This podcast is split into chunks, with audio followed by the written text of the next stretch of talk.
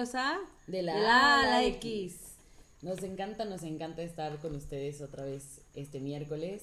Hoy está un poquito más eh, fría la, la noche, pero muchas gracias por seguirnos escuchando. En verdad, estamos muy contentas, seguimos con muchísimas visitas en, en el podcast. Les queremos mandar saludos a, hasta Acapulco, donde nos escucha Sebas Güeris, gracias. Allá en el DF, a toda la familia. Creo que también en Perú nos escuchan. en, en todos lados. Muchas gracias por seguirnos, por sintonizarnos cada miércoles y esperemos que les guste el contenido del día de hoy. El episodio de hoy es Sisu. Sisu significa en finlandés fuerza, perseverancia en alguna tarea, que para algunos parece una locura. Este, en esta ocasión decidimos utilizar una palabra un poquito desconocida para nosotros en, en el habla hispana y hablar sobre eh, este, pues, esta palabra que para los finlandeses es súper, súper importante. La descubrimos evidentemente en internet y nos hizo como mucha, pues no sé, muchísima, o sea, a mí se me hizo súper interesante. Mucho Sobre ruido. todo por, por lo que significa, ¿no? Esta perseverancia, perseverancia, perseverancia, perdón, de seguir en cualquier situación, como que más allá de. que a otros se les haga este como una locura. Bueno, para los finlandeses era la segunda mm, como fuerza, ¿no? Como que, que ellos tenían para hacer algo. De hecho, viene, hablan en el artículo de la guerra, ¿no? De Finlandia, y de ahí sale la, la palabra sisu que significa como entrañas, como desde el intestino. Sí, eso, Las- eso significa como literalmente en irlandés, es entrañas, en, en finlandés, perdón, entrañas y, o, intestino, y algo dentro que sale para que tú sigas con, con, con, la, con, pues, con esa perseverancia, esa fuerza, esa... Se me fue la palabra de la que... Este, constancia, Ah, la- constancia, constancia. Y bueno, en real- realmente es algo casi mítico, ¿no? Eh, en las palabras de Emilia Lati, que es una investigadora de SISU de la Universidad Alto de Helsinki, es algo especial, reservado para los momentos especialmente desafiantes, cuando sentimos que estamos al final de lo que es nuestra capacidad preconcebida. eh, y se podría decir que SISU es energía de determinación ante las adversidades que son más duras de lo habitual. O sea, es como ese segundo boom, como el segundo fuá que te puedes llegar a tener en alguna situación que se considera realmente en algún acme, Acme. de que se considera realmente eh, importante y bueno fácil de eh, más bien difícil de sobrellevar Difícil de llevar para otras personas y que tú lo puedes lograr. ¿no? así es Y bueno, para este episodio invitamos a alguien muy especial para nosotras. Ya, todos lo conocen con el apodo de Chono. Ah. es alguien que además también creemos siempre que, que justo utiliza el sisu para su vida, ¿no? Persevera, lo logra. Él ha, ha tenido como diferentes momentos en la vida que nosotros hemos vivido gracias a Dios con él. Y que justamente nos hablan de su perseverancia de para la lograr de- tantas determinación que él tiene para, para haber llegado hasta donde está. Y pues nos, en- nos enorgullece presentarles a. Nuestro hermanito Javi Fernández. Hola, hola, hola. Bienvenido, hermano, bienvenido a, a A este podcast, podcast. Que ya, ya lo habíamos como pensado, ya lo habíamos platicado nosotros, digo, nos vemos casi cada tercer día, pero es muy, muy emocionante para nosotros que estés aquí y que podamos hablar un poquito y que lo que sepas lo podamos aplicar en otras cosas. Entonces, gracias bueno, por, hoy sí nos por van a aceptar escuchar a la- los Fernández, a los tres Hoy sí Fernández. somos los tres Sandoval. juntos. Ya los que nos conocen sabrán ¿Cómo a qué, a qué se ¿Qué les atienen. espera? No, pues, Muchas Gracias, gracias por la invitación. Me da gusto ser el primer invitado de, de- de este podcast, de este proyecto que están empezando. Les deseo mucho éxito y pues a darle, a ver qué tal nos va. A ver qué tal nos va, dice. Muchas gracias. Bien, hermano. Bunny. Sabes Nos que nos va. Sabes que, bueno, para nosotros esta palabra fue como emblemática, ¿no? Creemos, eres nuestro hermano mayor y siempre hemos eh, considerado que eres como un gran ejemplo para, pues, para nosotros, yo creo que para las personas que en general nos conocen, nos ¿no? conocen, nos tienen Sabemos cerca. que la vida no ha sido nada sencilla y sin embargo, bueno, pues le damos el sisu A esto. a lo, a lo que sigue. Entonces, mm, esta plática no va enfocada a nuestra vida como No, hermanos. Ni a nada, los novios, ni a nada. Es soltero, chicas, es soltero. Se puede, hay que hacerle como con Zeni, que podemos decir su, su número de teléfono, su... Manden, manden mensajes, A quien le este interese. cáncer, ya va a cumplir ya todo un señor. Si lo pudieran 30, ver, no está casado, Casi 30. casi Todavía casi no. 30. casi 30. Pero bueno, muchas, este, bienvenido nuevamente, Erma.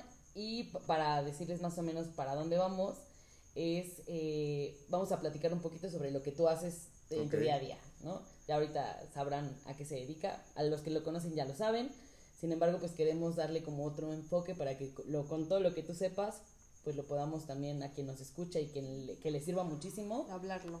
Perfecto. platicarlo, ¿no? Entonces, voy a platicar un poquito sobre eh, tus inicios, Ok. ¿no? Sobre como el, El. CV, el back de, de tu vida, ¿no? Sí. En el tema profesional, eh, Javi es egresado de la Benemérita Universidad Autónoma de Puebla. Orgullosamente. Mater, Orgullosamente. Guapo.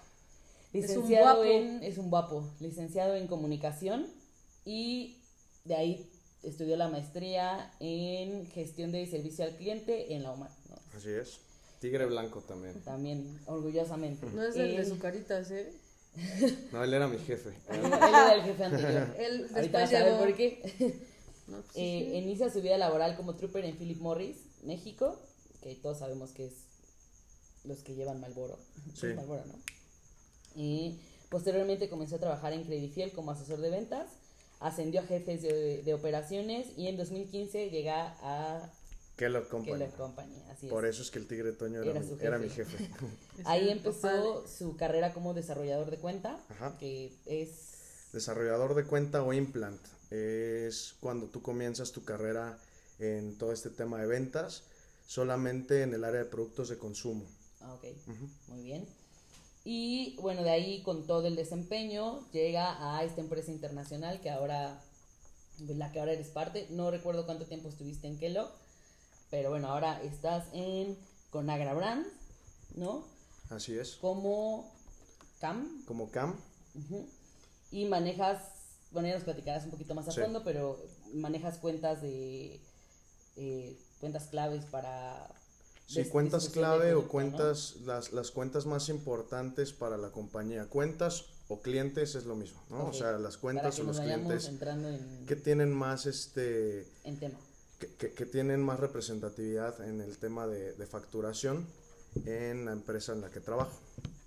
Perfecto. Pues él, este es un poquito de tu, De mi back, de tu sí. back profesional, ¿no? Más que eh, también queremos decirle que Javi durante la universidad y todo, bueno, traía ondas de todo. Creo que has participado en todo lo que has podido y querido, ¿no? Como, como buen comunicólogo, ¿no? Que haces de todo un poquito y tratas de especializarte en algo, ¿no? Eh, antes de, de empezar como asesor de ventas, ¿qué era lo que querías hacer? O sea, tú estudiaste comunicación por algo, ¿no? Sí. Eh, entonces platícanos un poquito de eso para que te conozcamos y conoz- conozcan un poquito más.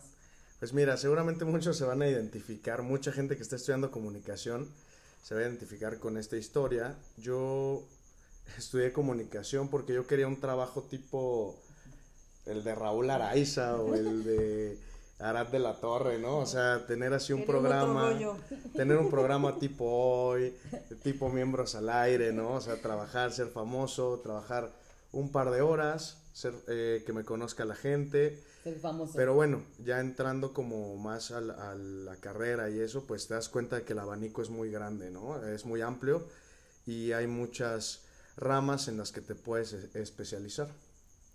Y, y se me quitó esa idea de, de, de- de trabajar y ser parte de la farándula. O sea, todo el mundo que entra a comunicación creo que quiere ser famoso. Yo creo ¿no? que un 80% de, de los, de Se los que en estudiamos... En TV, Televisa, TV Azteca. No sé si podemos decir, pero. Ya lo Pues, dijimos. ya lo dijimos. Eh. Realmente creo que eh, nos escuchan. no, ya lo censurarán. Sí, ya, si no, ya nos, nos quitarán el, el programa. Pero, pues yo creo que es muy cierto, ¿no? Muchos, o sea, dicen, te dicen comunicación y lo primero que piensas es radio, televisión, medios completamente. Entonces, tú llegaste a este abanico de, bueno, tú viste el abanico y te decidiste por... Sí, pues, o sea, por ejemplo, en, hay muchas universidades en las que comunicación sí va dirigido totalmente a la parte de medios. Cuando yo estudiaba en la UAP, la verdad no sé ahora, desconozco la tira de materias, pero cuando yo estudié en la UAP solo había dos ramas, comunicación organizacional, que literal es para trabajar en empresas eh, como parte de recursos humanos o, para revisar el organigrama de la empresa, para ver eh, cómo puedes tú apoyar eh, dependiendo los conocimientos que, que vas adquiriendo y literal se los pasas a la empresa. Y comunicación para el desarrollo, que son, e, es una rama que fue la que, yo, la que yo estudié, donde tú creas proyectos y buscas eh, pues el apoyo de empresas o, de, o, de, inversionistas para que tu proyecto se pueda generar. Es literalmente un proyecto social. Ok. Entonces Bob no se enfoca a medios. No. Bueno, cuando yo estaba, no. no sé ahorita, te digo, desconozco la tira de materias pero WAP sí era totalmente comunicación organizacional y comunicación para el desarrollo. Oye, y dinos, ¿cómo, cómo cambia, o sea, ya, ¿no? Saliendo, egresaste, te dieron tu título, te aplaudieron, dijiste, gracias papá, gracias Fuimos a la graduación, se armó pedota y todo, ¿no? Después de ahí, ¿cómo cambia, o sea, cómo tú aceptas un trabajo que no tiene nada que ver con lo que tú estudiaste, ¿no? O sea, bueno, entre comillas, ¿cómo dices, bueno, voy para acá, y a ver qué sale. O, qué trabajos tuviste, ¿no? Para llegar hasta este punto. Pero empezando así desde cero. Ajá, digamos, me pues, sabemos, bailaste, no sé. Nunca bailé. Tuviste un trabajo ahí medio raro y nunca lo dijiste. Pues mira, eh, cuando estaba estudiando la, la carrera, pues empecé a trabajar, ¿no? Bueno, yo empecé a trabajar desde la prepa. Trabajé en Italian Coffee mucho tiempo. ¿Qué fuiste en Italian Coffee? Fui de todo. Cocinero, eh, barista, mesero. Este, sabe el café? Y de ahí, eh, pues seguí con, con este tipo de, de, trabajos, ¿no? También eh, me dio la oportunidad una de mis tías, bueno, de nuestras tías, que tenía una escuela. Y pues ahí hice el papel de profesor de educación física, profesor de, de cómputo. Las niñas se enamoraron de maestro. el crush de las, de las estudiantes. Pero bueno, eran trabajos para, para, tener un poco de dinero y poder pagar mis, mis gustitos, ¿no? Y de ahí entré a McCarthy's eh, como mesero, ah, ahí estuve, mm. usé falda de McCarthy, sí. Y ahí estuve eh, pues, como dos años y medio, casi tres. Oye, ¿no te incomodaba la falda? ¿Nunca dijiste, chin, esto no va conmigo? Nah, no, al contrario, era muy cómoda. era muy cómoda. Yo creo que los irlandeses... Sí, saben. Saben, saben de lo que estoy hablando, ¿no? Oye, y, este, este, y bueno, McCarthy fue padrísimo, ¿no? Digo, yo viví contigo alguna época, pero creo que fue una época en la que también te decidiste más o menos qué onda, ¿no? Sí, McCarthy fue una época muy buena. Yo pues estaba más joven, ¿no? Eh, conoces mucha gente, pues el ambiente es rock, que es de mi música favorita, de mis géneros favoritos. Eh, pues es la fiesta, el alcohol, ¿no? Y este... Y, bien, la, la, viví bien. Y fíjate que ahí en McCarthy's, pues despertó un interés en mí que creo que fue el parteaguas para para comenzar ahora, o para comenzar el camino en el que ahora estoy, ¿no? Cuando trabajaba en McCarthy's, eh, pues me llamaba mucho la atención por qué la gente de pronto no dejaba propina, ¿no? Si según yo le daba un muy buen servicio, ¿no? Llevaba la comida a tiempo, en la temperatura que la quería el cliente, eh, les llevaba sus bebidas y, sin embargo no había una remuneración, ¿no? Entonces un día regresando a mi casa, eh, vi un letrero de una maestría en gestión de servicio al cliente. Después ya le comenté a nuestros papás, estuvieron de acuerdo y pues bueno, entré a estudiar esta maestría gracias a mi trabajo de pues de servicio al cliente, que es lo que hace un mesero, ¿no? O sea, la relación totalmente y directamente con el cliente, ¿no? Y que también fue algo que, que hay que decirlo, fue también un eh, mamá, ¿no? Siempre era de, no, o sea, no se van a quedar ahí, ¿no? Busquen un poquito más en el tema de, de, la maestría, ¿no? Yo me acuerdo cómo era de, no, o sea, estudié en la maestría y era como, decir, hay que decidir en qué vamos a, hacer la maestría. Entonces, sí. eh, que yo, yo digo, yo recuerdo cuando, la, cuando te graduaste de la maestría y creo que de ahí entonces ya te empezaste a... Te empezaron a gustar esto de las ventas de Avon, de... te empezaste a encaminar, ¿no? Sí. Ya entrando a tu, a tu CV como más formal. Sí, de hecho, estudiando, o sea, cuando trabajé en McCarthy entré a estudiar la maestría, estuve ahí un, un, buen tiempo y de pronto pues me empecé a dar cuenta que clientes pues tienen todas las empresas, ¿no? Entonces, si estudias una maestría en gestión de servicio al cliente, pues te abres las puertas en cualquier empresa en la que quieras trabajar, ¿no? Eh, y, y, todo empezó por, por querer mejorar como mesero, ¿no? Pero pues bueno, se me abrieron las puertas como las catafixias, ¿no? De... Quería ser capitán de mesero. el mesero. El mesero. El mesero.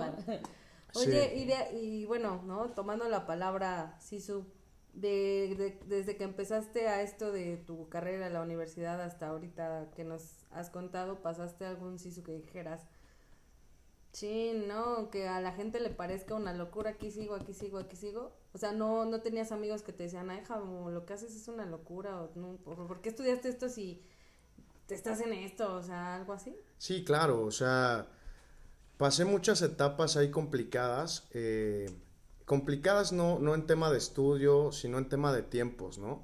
Cuando empecé a estudiar la maestría, me contrata Credifiel, que era una empresa de, de que vende préstamos, ¿no? O sea, literal ese es el producto. Préstamos para pensionados, jubilados y profesores, ¿no?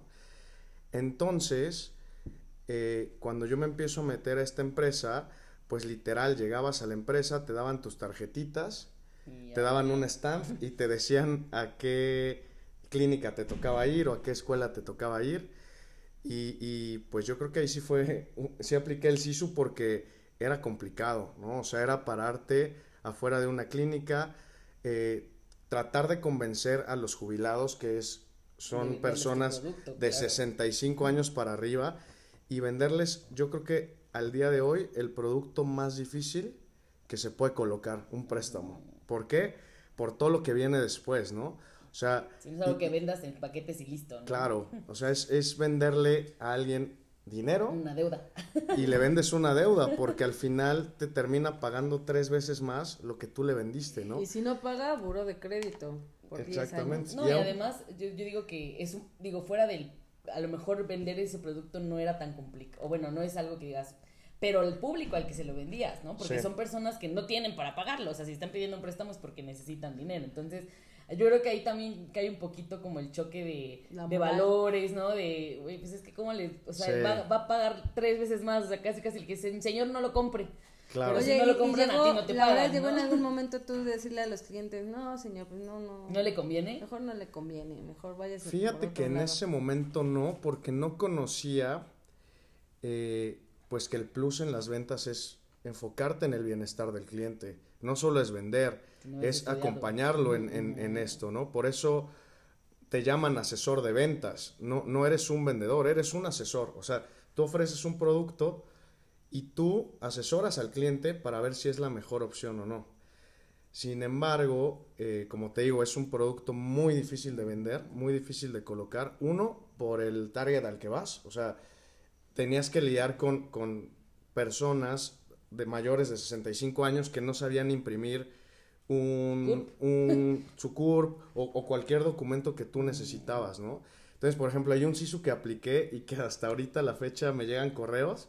Yo de pronto les pedía a, la, a los clientes su, su número de, de, CFE y daba de alta con mi correo, ¿no? Entonces, a mí me llegan, a la fecha me llegan sus recibos, ¿no? ¿Cuántos años después? O sea, estoy hablando de casi nueve años después, sí, ¿no? Claro.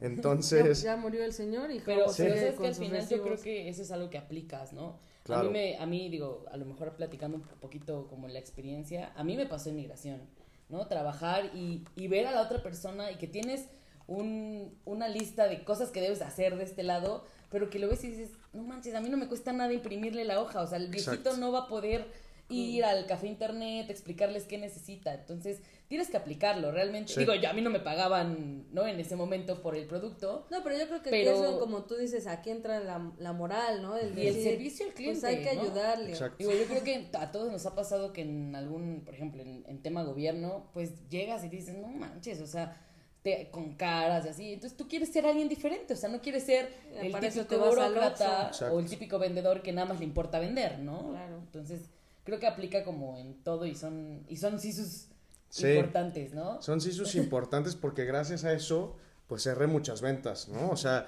no, yo no me podía permitir que el que faltara un comprobante de domicilio me, me frenara la venta y me frenara mi comisión y me frenara el tiempo que le estoy dedicando a, a cerrar esa venta, ¿no? Porque no te estoy hablando de una visita con el cliente, o sea, era verlo cinco o seis veces, explicarle seis veces lo mismo, que al final dices, bueno, si el cliente va a adquirir algo, que adquiera con una va. información segura, ¿no? Y que tú lo puedas cerrar sin ningún problema y que más adelante no haya reclamaciones Sí, de que no le es- comentaste algo, que había una cláusula de los, las letritas pequeñas en donde pues le estás mintiendo al cliente, ¿no?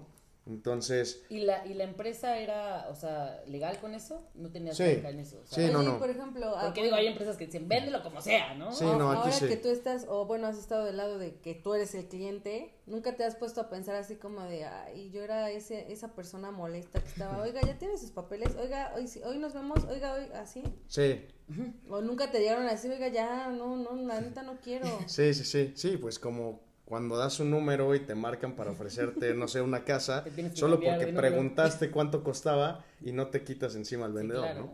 Al final lo entiendes, porque yo estoy de este lado, pero siempre lo he dicho y creo que el tip que le puedo pasar a todo mundo, siempre piensa como cliente, ¿no? O sea, siempre piensa como cliente en el momento en que tú metes una promoción, en el momento en que tú compras o, o adquieres algo, en el momento en que tú le vendes algo a alguien, eh, siempre tener esa, esa doble, eh, ese doble pensamiento de, realmente me lo, me lo comería, ¿no? Exacto. Realmente lo consumiría. realmente compraría este 3x2, ¿no? O sea, Sí, claro. entonces eso me, me ha ayudado mucho y, y, pues bueno, de ahí se me empezaron a abrir puertas. eh, de pronto me busca Kellogg, ¿no? Que para mí Te buscó. o me sea, buscó, sí, sí, sí, bueno, me encontraron, Bueno, sí. Este, ¿Y ahí cómo funciona? O sea, tú metiste CV. Ujú. Ah, ok. Yo metí mi CV, eh, creo que a Computrabajo, no me acuerdo. Oye, ¿y qué sentiste cuando dijiste, ching, voy a trabajar al que le compraba las cajas de cereal con los trompos estos de plástico?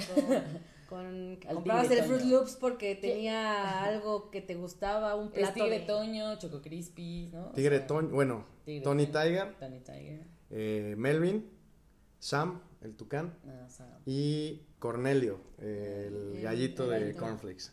ese, ese es el nombre de los personajes. Este, te encuentran. fíjate que, pues cuando me, me buscan de Kellogg, eh, pues no me la creía porque llevaba, la- la- las únicas empresas en las que había trabajado eran nacionales, ¿no? Y de pronto que te busca una empresa transnacional, pues dices, bueno, tengo algo, ¿no? O por algo me, me están buscando.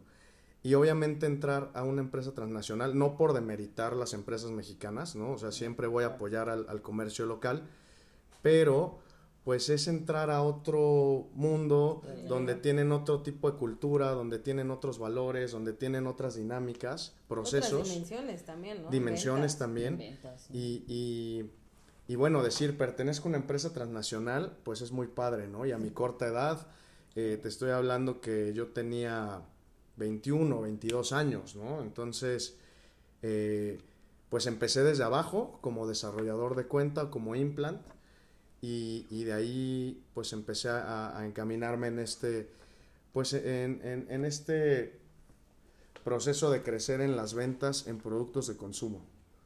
Oye, ¿qué sientes? Bueno, esta es una pregunta que yo creo que todos nos hacemos. Te habló el tigre Toño y te dijo, hola, Jabo, quiero...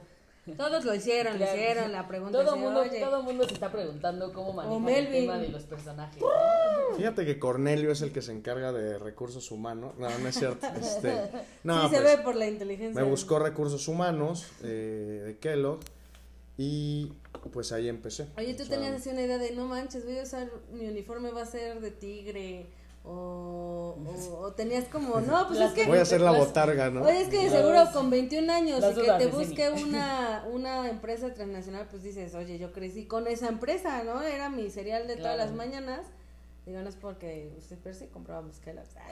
Pero a lo mejor se imaginaba que el- tu uniforme con un Pues yo creo que cambia todo, ¿no? O sea, Sí. la dinámica, digo, al final, eh, a mí, a- o sea, sí, yo sí creo que con todo ese tema de que hubo de los animales y así, o sea, quitar algo tan emblemático de tu cabeza, ¿no? O sea, cuando dices, Sí. mi jefe era tigretoño, ¿no? O sea, sí, Saber claro, que todo el mundo, no existen, que son peluches. que es pura mercadotecnia, también yo creo que va a estar complicado. ¿no? Jabo llorando en el baño. ¿Dónde Sí. está el tigre Toño? No, sí, es, es complicado. ¿Por qué? Porque traes la imagen como cliente de- de, de una empresa y de pronto ya estás dentro de, ¿no? Y ya tú le vas a vender a tu familia, a tus amigos. Eh, bueno, a lo mejor no tú directamente, pero, pero el tu producto que van a consumir. Llega a ellos, ¿no? Exactamente. Entonces e- es, padre, ¿por qué? Porque pues es una empresa muy conocida, ¿no? Eh, todo lo, lo- lo consumíamos, yo creo que el 90% de la población en México consumía Kellogg o consume Kellogg. Y al final, pues pertenecer a esa cadena, pues está, está padre, ¿no? Y después de Kellogg's, bueno, de- aparte, ¿no? Yo creo que muchos nos preguntamos el ambiente de trabajo. Bien, o tenías otras rutinas aparte de la venta. ¿Y ya de ahí empezaste en home office? No, ibas, o cómo se. Eh, fíjate que el famoso home el, el rol del vendedor o del asesor o como le quieran llamar, Plant. del implant, pues te, te, te mueve el panorama, ¿no? Porque de pronto tú crees que trabajar en una empresa es sentarte atrás de un escritorio y no pararte de, de ahí de 9 a 6 de la tarde, más que en tu hora de comida, ¿no? Y algo que descubrí trabajando en lo que ahora me dedico, pues es que no es así, ¿no? O sea, yo, mi trabajo es totalmente operativo, eh, me la paso viajando, eh, me la paso más tiempo en un automóvil que, en un- que sentado en un escritorio, ¿no? Y, y bueno, a mí me gusta ese, es, esa dinámica, ¿no? ¿Por qué? Porque no siempre ves a los mismos, no siempre ves a la- a- a el mismo lugar, eh, estás conociendo personas, ¿por qué? Porque llevas distintos clientes. Eh, ¿Qué es lo que hago yo? Yo llevo, o bueno, desde Kellogg a, a la fecha, eh, me encargo de venderles a los clientes de- del- del proveedor, que en este caso soy yo, y esos clientes le venden a los clientes finales, que son ustedes, los consumidores. Entonces, Les vendes a las tiendas. yo les vendo bueno, hay, varios canales de distribución. Les platico muy rápido. Canal tradicional, canal moderno. Canal tradicional, literal, son distribuidores mayoristas, centrales de abastos y distribuidores eh, de changarreo, de tienditas. Y el canal moderno es toda la venta a supermercados. Supermercados y clubes, ¿no? Eh, yo siempre he estado en el canal tradicional. Entonces sí, le vendía a tienditas, le vendía barrotes, mini super. De ahí empecé en el canal de food service, que es todo el servicio a hoteles, restaurantes, clubes, ¿Está padre? hospitales. Sí, está, está padre porque pues es un volumen de venta más grande, los clientes son más, más fuertes, o sea, le llegué a vender a Grupo Posadas, ¿no? Eh, le llegué a vender a hospitales públicos, a clubes, Club América, Cruz Azul, entonces pues empiezas a conocer pues todos los tipos de clientes que existen, ¿no? Claro. Y ahora, eh, bueno, ya en Conagra empecé en el canal de mayoreo, que es toda la venta a central de abastos eh, y clientes o distribuidores que venden mayoreo, ¿no? O sea, Sí. producto eh, En, en grandes volumen, en grandes cantidades, así Oye, ¿y es. cómo es que llegas a Conagra? Estuvo muy chistoso porque eh, tuve una, un evento co- con un cliente en Acapulco y pues vamos varios proveedores, ¿no? Yo iba representando a Kellogg, alguien iba representando a Conagra, alguien iba con, con Henkel, Allen, Acapulco, cool. Unilever, ¿no? O sea, Sí, diferentes. y pues ahí obviamente conoces a los demás, ¿no? O sea, porque todos ponemos un stand y platicamos, ¿no? Entonces, platicando con, con la persona que conocí en, en Conagra, pues intercambiamos números, todo. Y al año me, me buscó para, para, ofrecerme una vacante en Conagra. La, la verdad, pues era, un, eh, era una oportunidad de crecimiento. Eh, el único contra que le veía era que, pues, que era en Ciudad de México, ¿no? Pero pues bueno, mm, soy, sol, soy una persona que vivo solo, ¿no? Este, no tengo responsabilidades como hijos o, o, o, como tener que, que, enraizarme en Puebla, entonces tuve la oportunidad de moverme allá y pues empecé ahí mi carrera en Conagra. Ya en julio cumplo, el 3 de julio cumplo cuatro años, cuatro wow. años en Conagra. Oye, ¿cómo fue que te absorbió este sistema? Bueno, uh, digo, platicando eso es porque Jabo toda la vida fue, pues, no antisistema, pero en su juventud fue loquillo, rock. Tenía eh, rastas. Tenía rastas, Hacía reggae, ¿no? Viajaba eh, mucho. Bares, Sí. eh, Cholula, O sea, ¿no? Con No, digo, aparte, amigos. ¿quién se imagina que de McCarthy's Italian Coffee brinque a Conagra Claro, ¿no? Brands, y, ¿no? y de pronto también, digo, las personas que te conocemos de toda la vida, sabemos, ¿no? Que El trayecto. el trayecto y, O sea, le iba al y Cruz cómo Azul pudiste y ser, ahora le va al Pumas. cómo pudiste ser sí. No, ese, jamás, jamás. pudiste ser ese, esa, ese chavo despreocupado, ¿no? Y ahora absorbido por, por el sistema capitalista, ¿no? Sí, pues fíjate que eh, llegó un momento en mi vida en que pues también me, me, me, ponía objetivos y me ponía metas, ¿no? Obviamente te puedo decir, al día de hoy mi objetivo es tener una familia, que mi familia viva bien, si puedo tener hijos, que mis hijos estén bien. Y, y no digo que, que, el lado hippie, el lado... No, no, no, no, no, no, pueda no ser, pero depende de tu proyección y de, de qué nivel de vida quieras tener, ¿no?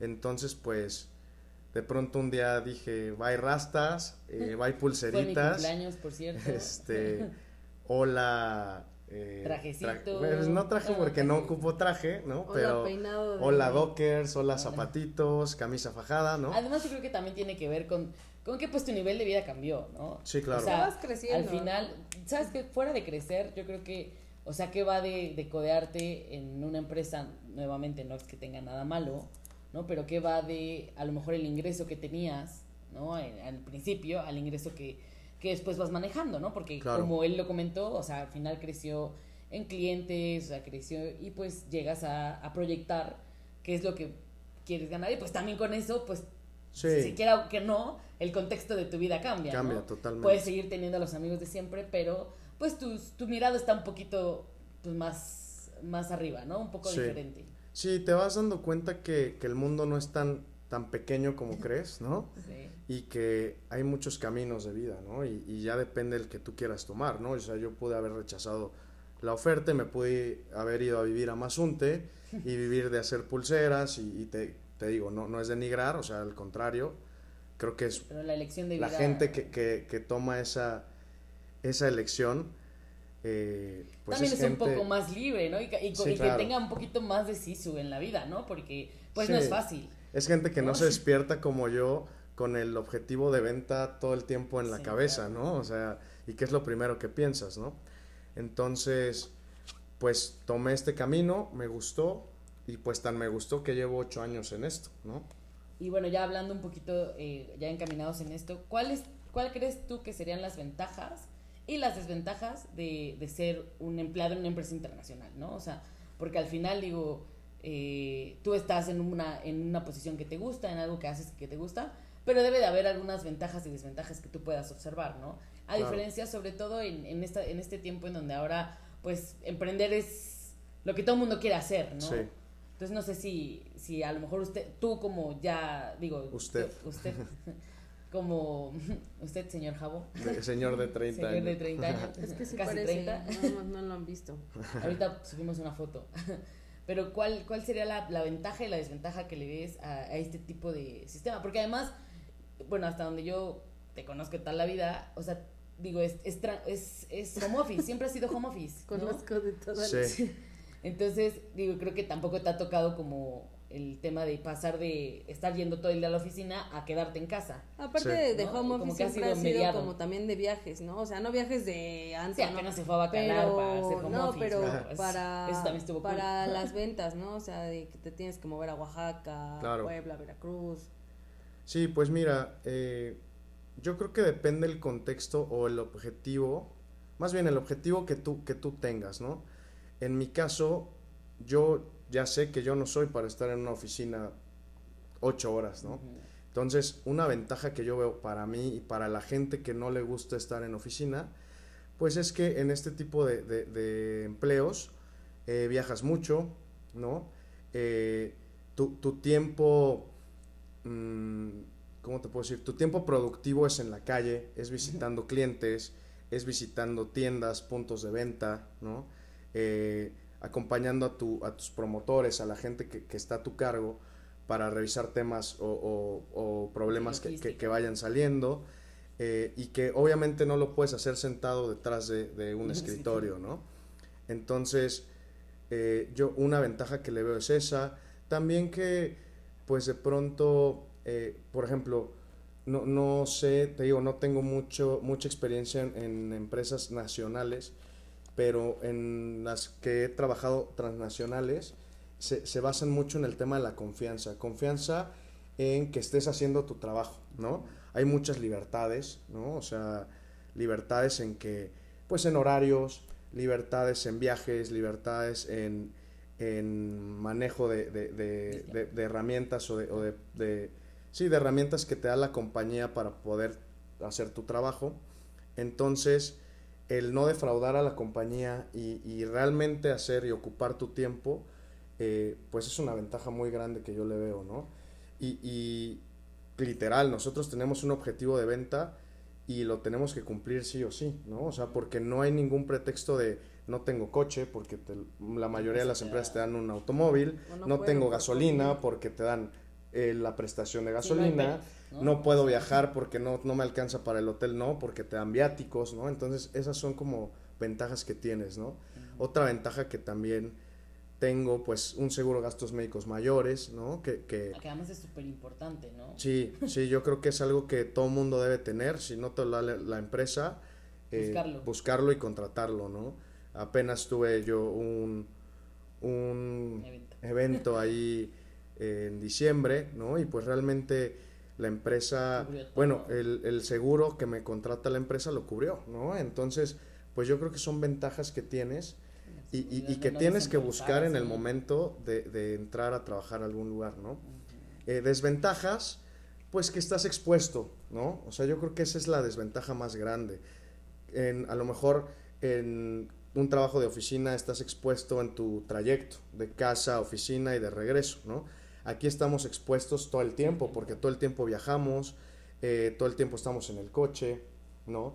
Nos sentamos en cafés, nos sentamos en restaurantes a trabajar, ¿no? O sea, porque pronto te agarra el trabajo administrativo emergente en la calle y tienes que buscar un lugar. Eh, yo fui víctima de inseguridad en Ciudad de México, ¿no? Algo que, que si yo hubiera estado en un trabajo de oficina, yo creo que seguro hubiera sido menos probable que me pasara, ¿no? Pero bueno, estás expuesto a accidentes en, en autopistas, eh, a asaltos, ¿no? Entonces yo creo que esa es una desventaja pero pues no sé, o sea, no, no sé a qué porcentaje de, de, personas que se dedican a, algo similar a mí les pase, pero pues yo creo que sí, sí se debería tomar en cuenta, ¿no? Que, que sí puede ser una desventaja. Este, pero pues nada más. O sea, ¿Y, ahora en la pandemia cambió tu ritmo de trabajo? Mi ritmo de trabajo cambió, sí, porque yo viajaba dos, o sea, dos veces, dos semanas del mes yo estaba fuera de Puebla, ¿no? y pues ahora en la pandemia a la fecha no podemos viajar, ¿no? Entonces, por seguridad, claro. Por seguridad, claro, por seguridad, por salud, tanto nuestra como de nuestros clientes, ¿no? Entonces, pues cambia la dinámica porque estás acostumbrado a viajar y de pronto encerrarte en tu casa eh, más de un año, pues sí es complicado. También cambia pues la dinámica con los clientes, no es lo mismo sentarte con un cliente y verlo de frente a tener que estar haciendo videollamadas, a tener que estar haciendo llamadas y todo solucionarlo vía remota, ¿no? Entonces, si cambia, eh, se sesga mucho eh, la información, se sesga mucho la negociación y de pronto pues la tecnología te traiciona, ¿no? Y estás ahí presentando eh, tu, tu, cierre anual y o te quedas sin internet o el perro ya está ladrando o la vecina puso la banda a todo volumen, ¿no? Entonces, pues sí ha cambiado, sin embargo creo que las empresas en general se han adaptado y creo que fue un parteaguas para cambiar la dinámica de trabajo, de trabajo en, en, general, ¿no? Este, un ejemplo, en, en la compañía eh, se mudaron, nos mudamos de, de, oficinas en Ciudad de México a unas oficinas más pequeñas, ¿por qué? Porque la gente va a empezar a ir alternada, ¿no? O sea, unos van a ir lunes y miércoles, otros jueves, viernes, entonces ya no necesitas un espacio, ¿no? Tan grande. Y obviamente ahí, pues la mayoría de las empresas se pueden ahorrar muchas cosas, ¿no? Eh, una renta de una oficina que a lo mejor te cobran en ah, dólares, servicios, ¿no? Entonces, este, creo que, creo que ha cambiado la dinámica en muchas empresas. Para bien, ¿no? Para bien, y, creo que es adaptación, ¿no? O sea, tenemos que adaptarnos a, lo que está, a lo que estamos viviendo ahorita, y en mi, o sea, yo te puedo hablar que en la compañía donde estoy, pues todo, todo ha marchado bien. También eh, el tema del consumo, ¿no? Al final yo creo que la compañía, porque ya no lo, creo que ya no se mencionó, pero Conagra vende productos de consumo que en la pandemia yo creo que fue boom, ¿no? O sea, estar en casa viendo Netflix, ¿qué necesitas? Palomitas, Actu, entonces... Sí, les platico rápido, o sea, Conagra es dueña de marcas como Actu, Palomitas, todo lo de Del Monte, Catsup Del Monte, Enlatados Del Monte, eh, Hunts, Hunts Barbecue, Hunts Salsa para Pasta, PAM, el aceite en spray. Muy bueno. Eh, Ready Whip, la crema este, batida. Eh, y bueno, varias marcas, pero son las que se comercializan aquí en, México y que seguramente van al súper y la encuentran, ¿no?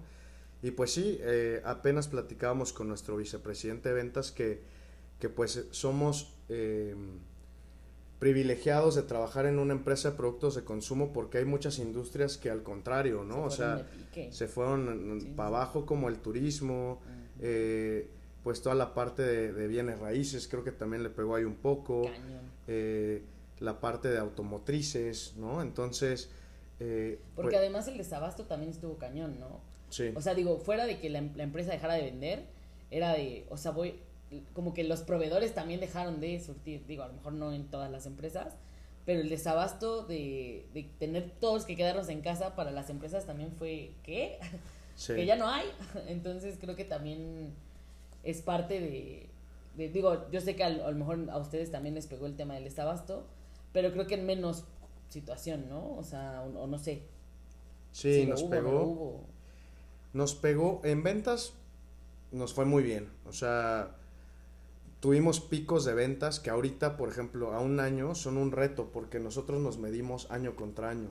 Entonces, un ejemplo, a lo mejor yo con un cliente facturé 3 millones, o sea, el doble de lo que facturaba normalmente, y ahorita para llegar a esos picos de venta, pues es un reto, ¿no? Porque pues al final ya es un histórico que está, y a pesar de que fue por un tema especial, un tema COVID, eh, pues las ventas siguen ahí, los números se, van reflejando, ¿no? Pero afortunadamente en las ventas a nosotros nos fue muy bien, pero obviamente trae consecuencias, ¿no? ¿Cuál es la consecuencia? Pues el desabasto en algunos productos, ¿no? ¿Por qué? Por la producción, porque las empresas tienen ya prorrateado, ya tienen marcado cuánto van a producir mes con mes para poder llegar al, al a la demanda del cliente y pues de pronto vendes de más y, te vas quedando sin stock o sin producto, ¿no? ¿Y ahí qué pasaba? O sea, porque te quedas sin stock y qué? Les, tienen, te tienen que aguantar hasta que vuelva a ver. sí, claro, tenemos que, tenemos que platicar con los clientes, eh, comentarles el tema de desabasto que estamos viviendo y pues ver la manera de apoyarlos, porque al final son ventas perdidas para ellos, ¿no? O sea, están acostumbrados a un ritmo de venta, a un ciclo de venta, y de pronto cortarlo pues es complicado, ¿no? Y ahí, bueno, obviamente hay sanciones para las empresas, multas y todo eso, ¿no? Supongo. Sí, muchas empresas eh, sancionan. Obviamente ahí ya depende la negociación a la que, a la que tú llegas con, con el cliente. Eh, la mayoría entienden, ¿por qué? Porque todos estamos viviendo lo mismo, ¿no? O sea, no solamente nosotros, muchas empresas, muchos, muchas industrias están, se, se quedan en desabasto y es algo muy común que pasa, entonces ya hay, ya hay negociaciones o ya hay este, eh, pues temas ahí firmados para respetar pues estas, eh, estos riesgos que, pueden, que puede correr la, la industria. Oye, y ahora que, bueno, estuviste obviamente en diferentes niveles, ¿no? Desde que empezaste en Conagra y en, los otras, y en las otras empresas, eh, de, aprendiendo de estos diferentes niveles, ¿cómo aplicas tú estos conocimientos o cómo los aplicarías si te volvieras tu emprendedor? ¿Y a qué te han ayudado? ¿No? O sea, ahí, yéndote de etapas a etapas, ¿cómo lo aplicarías? Pues mira, primero, y lo que yo no, digo nunca aconsejar, me gusta más recomendar, ¿no? Lo que yo recomiendo es eh, primero conocer tu mercado, ¿no? O sea, conocer tu mercado y conocer el producto que vas a ofrecer, ¿no? Eh, yo creo que muchas, muchos productos o muchos nuevos proyectos, ya sea producto o servicio, fracasan porque no sabes a quién venderle, ¿no? Entonces yo creo que la investigación de mercado y la parte de marketing es muy importante para saber a qué target vas a impactar, ¿no? Con quién vas a llegar y qué le vas a ofrecer, ¿no? Sí. O sea, yo creo que, que, eso es base y eso me ha ayudado mucho a mí, eh, pues a entenderlo desde una empresa, ¿no? Desde donde yo estoy. También la parte de conocer, eh, pues, la competencia, ¿no? O sea, saber con qué monstruo te vas a pelear o con qué este ogro te vas a, a, claro. a pelear, ¿no? O sea, hay, hay competidores muy fuertes ¿no? eh, y, y, saber por dónde le vas a llegar, ¿no? El servicio, yo creo que el servicio es lo más importante, yo creo que yo creo que todo mundo regresa a algún lugar por el servicio, ¿no? O sea, no es lo mismo a que te vendan un coche y no vuelvas a saber del vendedor en la vida, a que te lo vendan y a los tres meses te pregunte cómo te va con la, con la adquisición, ¿no? Y bueno, por último, eh, lo que comentaba al principio, ¿no? Ponerte en el lugar del cliente. Eh, saber si realmente vas a consumir lo que estás vendiendo, ¿no? O sea, es, es, un ejercicio que yo hago todo el tiempo. O sea, yo cargo ofertas para mis clientes, ya saben, las ofertas que van a la tienda 3 y 3x2, 5x4, no sé, ¿no? Entonces, por ejemplo, yo no voy a meter un 5x4 en salsa barbecue hunts porque cuánto cuánto te cuánto cuánta hunts te comes al mes no o sea a lo mejor claro. un bote te dura tres meses entonces para qué vas a querer cinco no a menos que tengas un restaurante. ¿Sabes que yo creo que hay muchos que no lo hacen eh o sea ese ejercicio no lo hacen. Cuando de pronto ves productos que dices oye con uno estoy a toda madre, ¿no? Como para qué. Aparte creo que también son los productos como, no es que no sé cómo los llamen, los que más venden. Productos top. Ajá. Productos top, ¿no? Por ejemplo, palomitas todo el mundo compra. Y ahorita que los cines cerraron, yo creo que fue el... Sí, y también, más, por ¿no? ejemplo, hay productos que se venden solos, ¿no? O sea, como dices, las palomitas. A lo mejor sí se te atoran ahí algunas cajas y si metes alguna oferta. granitos de palomitas. Pero... Uh -huh pero pues hay productos que no necesitas invertirles, ¿no? Que ya por la marca, ya por el, el por, por, por cómo, ya, ya, Son las palomitas ya por la marca, ya por sí. la rotación del producto, pues ya no le inviertes, ¿no? Y, y es algo que le llamamos no inversiones inteligentes, ¿no? O sea, eh, y, y, y pues al final es cuidar el presupuesto de la empresa, o sea, ¿para qué voy a dar una, una oferta? Si el producto se vende solo, mejor impulsar los productos que acabas de catalogar, que no los conocen. Oye, y hablando de productos, ¿no? Eh, ¿Qué pasa? O sea, ¿qué hacen ustedes como empresa cuando un producto no se vende? O sea, lo sacan, tratan de venderlo o cuando un producto, tienen que meter un producto nuevo. Porque yo creo que eso nos pasa a muchos emprendedores, ¿no? De, ching, ¿cómo voy a meter este producto? ¿Qué si, hago para ajá, vender el, o el qué hago, que no vendo? ¿Cómo llamo la atención? O, o, ese tipo de consejos. Pues mira, hay muchas estrategias. Normalmente hacemos cruces de venta, ¿no? O sea, que voy, no sé, te voy a poner un ejemplo. Eh, a lo mejor la salsa para pasta no se desplaza tanto, pero tú ves que el pasillo de pastas secas siempre hay movimiento y siempre hay gente que compra pasta, ¿no? Entonces buscas una venta cruzada. Eh, bueno, voy a hacer un combo de en la compra de Tres tanta pastas. salsa para pa de tantas pastas te llevas una salsa para pasta. Entonces, tú ya ahí estás regalando el producto para que el cliente lo conozca. Y le, a lo mejor le gustó y en la siguiente visita a la tienda, pues ya se va a llevar la salsa para pasta, ¿no? Entonces, eso es algo que hacemos. Cuando un producto pues no funciona en el punto de venta, eh, pues literal se descataloga. ¿O le Normalmente, algo? eh, a lo mejor se le cambia el, el- el ingrediente, ¿no? O sea, a lo mejor, no sé, sacas eh, un gansito sabor este piña colada, ¿no? ¿no? Y Bubulubu pues nadie consumió el gansito piña colada, entonces pues buscas otro ingrediente para meterle a, a ese producto y que se desplace, ¿no?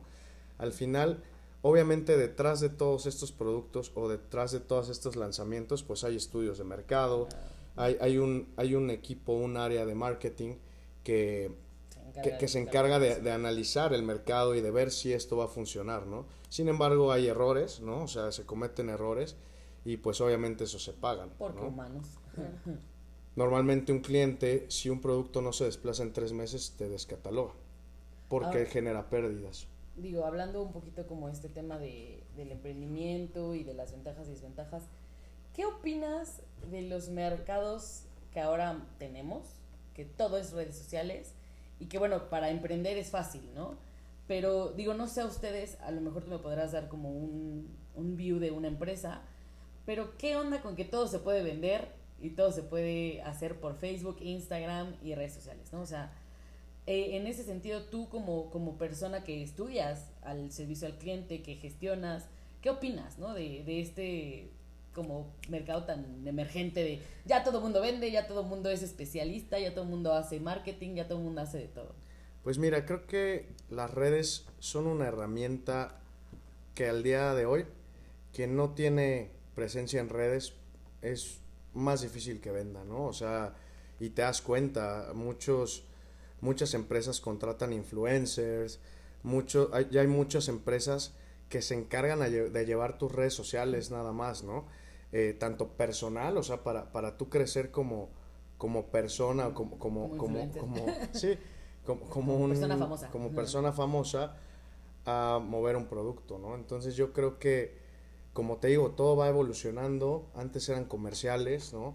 Ahora tenemos que adaptarnos y a lo mejor ahora una historia que tiene muchos views, eh, pues te vende, ¿no? Entonces yo creo que, que, que es una herramienta que recomiendo que, que se empiece a ocupar. ¿Por qué? Porque pues ya todos estamos ahí, ¿no? O sea, todo el mundo tiene redes sociales, eh, los alcances de las redes son masivos, o sea, no sé, hay influencers de 25 millones de, de seguidores, entonces estás hablando que le llegas, si, si, si lo dimensionamos en habitantes en México, le estás llegando a una quinta parte de, De la del- de la población. población mexicana, ¿no? Entonces, eh, yo creo que, que, que es una herramienta que sí tenemos que empezar a usar y, y que le recomiendo a los emprendedores que pues que la ocupen, ¿no? Obviamente ocuparlo de la manera más inteligente, Claro. ¿no? O sea, y, y, y por eso te digo, hay que, hay que aprovechar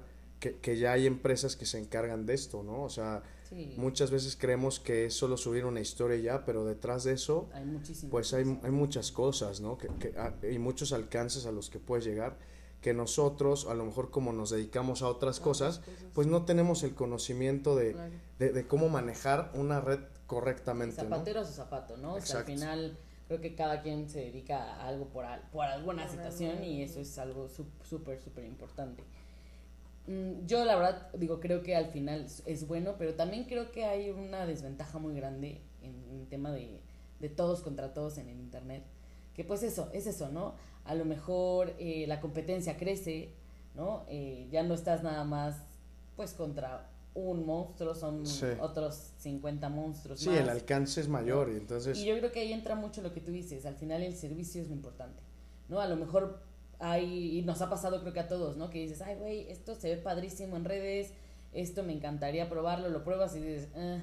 o tardan mil son, años. muchis- son muy buenas, ¿no? Porque Sí, eh, el pastel no sabe cómo se ve, ¿no? Claro. Entonces, o tardan mil años en entregarte o nunca te Ajá. responden, ¿no? porque Entonces, creo que todo el mundo hemos sido aquí, hemos sido aquí víctimas del lo mandé a pedir y según llegaba en un mes y nunca llegó, o me llegó doble. O ¿no? nunca, sí. Entonces creo que al final es, eh, digo, coincido contigo, pero también creo que la gran desventaja que tenemos es esa, ¿no? Que tal vez como, como emprendedores o como empresas o como se pueda, pues no estás eh, preparado para tener tanta competencia, que a lo mejor ni siquiera es competencia porque no es tan buena como tú.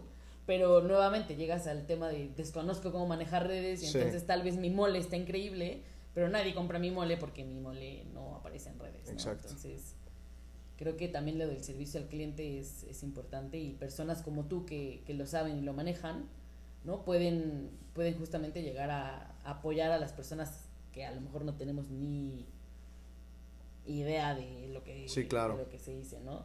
Entonces, tú con, este, con estos conocimientos y con esta experiencia, eh, lo sé porque me ha tocado ver, apoyas a amigos emprendedores. ¿no? Sí, sí, claro. eh, como siempre he dicho, bueno, el, el conocimiento se tiene que compartir para que ese mismo conocimiento pueda crecer más, ¿no? O sea, siempre hay una retroalimentación en cualquier conversación, ¿no?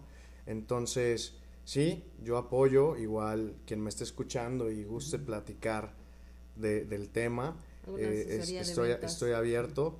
eh, con base en mi experiencia, claro, no, no soy Sí, no- no- Jordan no- Belfort, ¿no? O sea, no, no me dicen lobo de Wall Street ni nada, No pero inventó Facebook ni nada de eso. No, Pe- pero, pero, pero creo sí. que, o sea, me, digo, me refiero a que tu, tu perspectiva en qué podría ayudar, ¿no? O sea, si tú asesoras, ¿en qué asesorarías? Si, si lo tuvieras que hacer o si lo haces. Sí, pues mira, yo, yo podría asesorarte en todo el proceso, ¿no? Eh, desde un producto nuevo, eh, a lo mejor no te puedo hacer un estudio de marketing porque no me No es dedico a eso, pero te puedo hablar de los pasos, de los siguientes pasos para, para, para, met- para meter un producto, para darle el seguimiento al cliente, para poder cerrar una negociación, para tener y checar márgenes de utilidad, ¿no? O sea, cuánto le vas a ganar y por qué le vas a ganar esto, cuánto te está costando, eh, históricos de venta, ¿no? Entonces yo podría, Proyecciones de venta. proyecciones de venta, yo podría eh, apoyar en, en todo eso. Y, y si lo haces, o sea, digo, lo haces eh, como, como un freelance, o sea, o lo haces por amor a la, al arte. Lo hago porque me encanta esto, ¿no? Me encanta esto y, y como siempre lo he dicho, me encanta apoyar a la gente, ¿no? Me encanta eh, pues poder compartirle a la gente para que pueda crecer en lo que él están metiendo, ¿no? En, en, en- y, y, y más que nada que se aproveche el tiempo, ¿no? O sea, yo creo que es lo más importante. Eh, de pronto nos clavamos tanto en algo que, que pues al final te das cuenta y dices, me metí tanto en esto y no, y no me funcionó, ¿no? Entonces, eh, yo lo que busco es eh, eficacia en eso, ¿no? Y, y- y poderle compartir a la gente, pues, en qué es lo que realmente se tienen que enfocar para que el negocio fluya, ¿no? O sea, al final, obviamente hay muchos factores que afectan externos, ¿no? No te voy a decir que Que si platican conmigo va a ser un éxito, ¿no? Pero al menos te doy la idea, ¿no? De, de- de cómo, de cómo poder llegar a tu objetivo, que al final, pues, es vender. Y la venta genera dinero y todos queremos dinero, ¿no? Entonces... Oye, ¿y algún contacto que puedas dejar?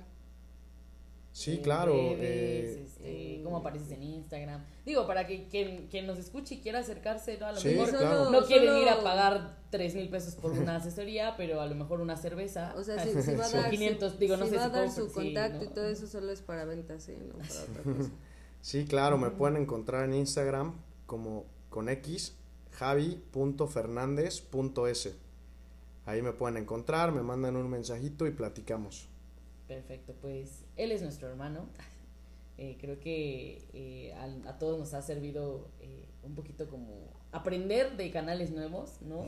De qué, qué es lo que realmente hace un representante de ventas en, en una empresa tan grande, ¿no? Y- Aparte yo creo que ahorita por todo lo de la pandemia hay muchos que emprendieron, ¿no? A veces se quedan con el ¿y ahora qué sigue, no? Como el meme ese de John Travolta. ¿Y ahora qué?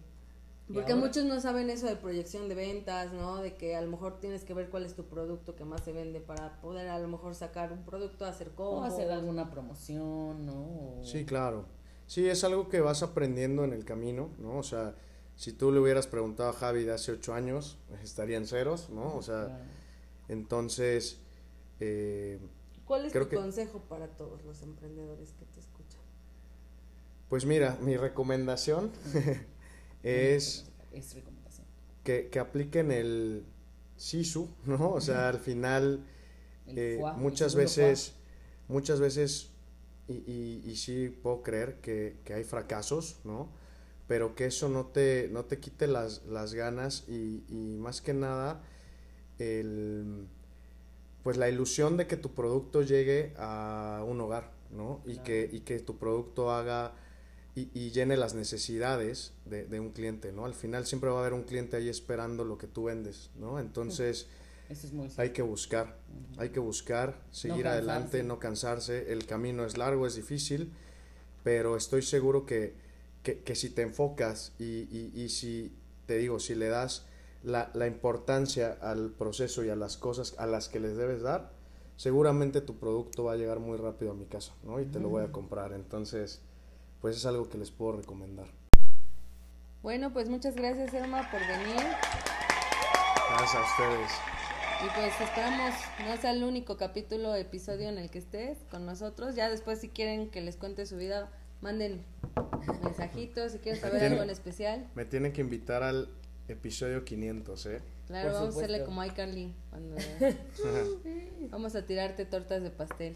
No, pero sí, gracias, gracias porque siempre nos alcahueteas en... Tortas de pastel. Entonces, Platos de pastel. siempre nos alca- alcahueteas en todos nuestros proyectos. Gracias por ser el primer invitado de muchos que esperamos tener. Y eh, pues, ¿qué más te puedo decir? La verdad es que te amamos, estamos súper orgullosos. Escucharte ha sido excelso, Muchas ha sido gracias. súper, súper interesante. Ahora no le digas Excelso, nada más está acá haciendo y podcast. para quienes eh, pues tengan alguna duda algo así, pues búsquenlo, ¿no? En redes. En, Sí, claro, con gusto. en- Con nosotras. Que nos Creo que ya lo dijimos, pero en, en Instagram está como X. No, Javi, Javi con X, Javi.fernández.s punto Fernández. o con cualquiera de nosotras pueden también hacer el contacto y ya. En la página de la la X, cualquier pregunta, duda, comentario. Gracias por la invitación y mucho éxito. Les Muchas va a ir muy, muy gracias. bien. Muchas, muchas gracias. Este pequeño break es para una convocatoria que nos hacen nuestros amigos de Nopales Ambientales en Ciudad de México, para el público que está en Ciudad de México. Eh, este grupo de jóvenes eh, recolectará cascarones el día sábado 10 y domingo 11 de julio en el Parque de los Venados en sus cuatro esquinas, de 10 a 12 y de 4 a 6. Para los que no puedan ir, también eh, pueden ayudar difundiendo la información o buscar el centro de acopio cercano. Eh, estaremos pu- publicando el flyer para que cualquier duda ustedes se puedan comunicar. Y mientras que nos digas, Eni, cómo es que requieren que estén los cascarones. Bueno, ahí es donde entran todos ustedes. Necesitan ta- toneladas de cascarón de huevo blanco o rojo. Después de usarlo lo enjuagan y lo dejan secar. Lo pueden triturar para el almacenamiento o colocarlo en costales y cajas de cartón. Eh, eh, eh, Nopales Ambientales es un grupo de jóvenes estudiantes y De de, preparatoria, preocupados por el medio ambiente y en este momento por la escasez de agua del país. Ellos se están dedicando y están haciendo esta colecta para poder eh, limpiar el río Lerma y que bueno actualmente están en este en este proyecto y nos piden su ayuda entonces estaremos difundiendo la información en redes y para quien quiera cooperar es bienvenido también para quien quiera mandar algún aviso aquí lo podemos dar para nuestros escuchas se acaba el break Y pues bueno, les daremos ahora eh, un intro. No, no les damos nada. No, les vamos a decir el nada. nombre del siguiente episodio. Ya Va. recuerden, miércoles a las 8 pm. Y el no. Por el- el mismo canal. Vamos a tener un invitado súper especial, alguien a quien queremos muchísimo, que nos va a venir a visitar desde la República de Tlaxcala, De la Tlaxcala. hermana República de Tlaxcala, y para platicar un tema que creo que también es como súper, súper... y que ahorita eh, estamos como en el mes, ¿no? Es lo único que le Eh, vamos a decir. Es un adelanto. Esperemos que nos, que nos sintonicen, no apto para sensibles, porque... Sí, porque no. Es alguien él súper nunca, él no ha directo. sido sensible nunca ni con sus sentimientos. Sí, tú me estás escuchando. te estoy escuchando. Pero eh, esperamos que, que nos puedan sintonizar y continuar con estos episodios con muchos invitados. En verdad, gracias. Gracias por las buenas vibras, gracias por los buenos mensajes. Síganos escuchando, síganos sintonizando, síganos recomendando, síganle dando like a la página, like a Instagram, like a mi Facebook. Facebook, a like al Facebook de mi hermana.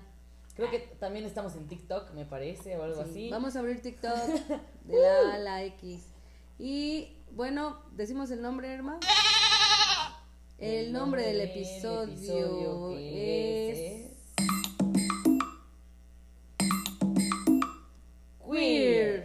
Si quieren saber de qué trata, sintonícenos. El próximo miércoles, igual 8 de la noche, por Spotify, Anchor, Anchor. Google Podcast también y eh, síganos. Nada más. Muchas síganos. gracias, que descansen. Buenas noches, chao, chao.